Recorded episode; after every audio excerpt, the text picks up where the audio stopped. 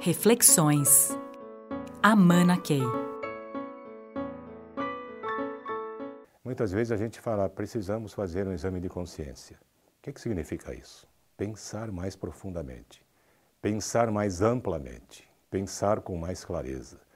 Ou seja, consciência daquilo que existe ao nosso redor.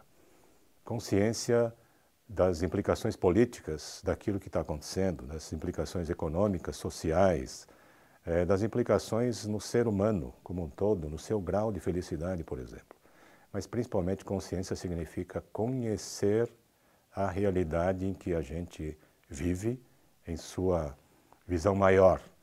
E é exatamente isso que é, se define, talvez, quando a gente faz associação de consciência com o processo decisório consciência em relação àquilo que está acontecendo nas várias dimensões da nossa sociedade.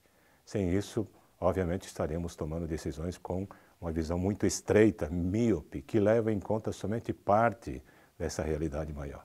Então, se a gente considera consciência como consciência dessa realidade maior, significa que nós vamos ter que buscar mais uma vez que realidade é essa em que a gente vive.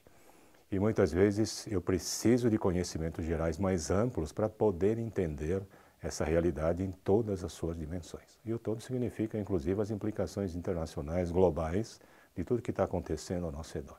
Sem isso, não há sabedoria. Reflexões. Amana Key.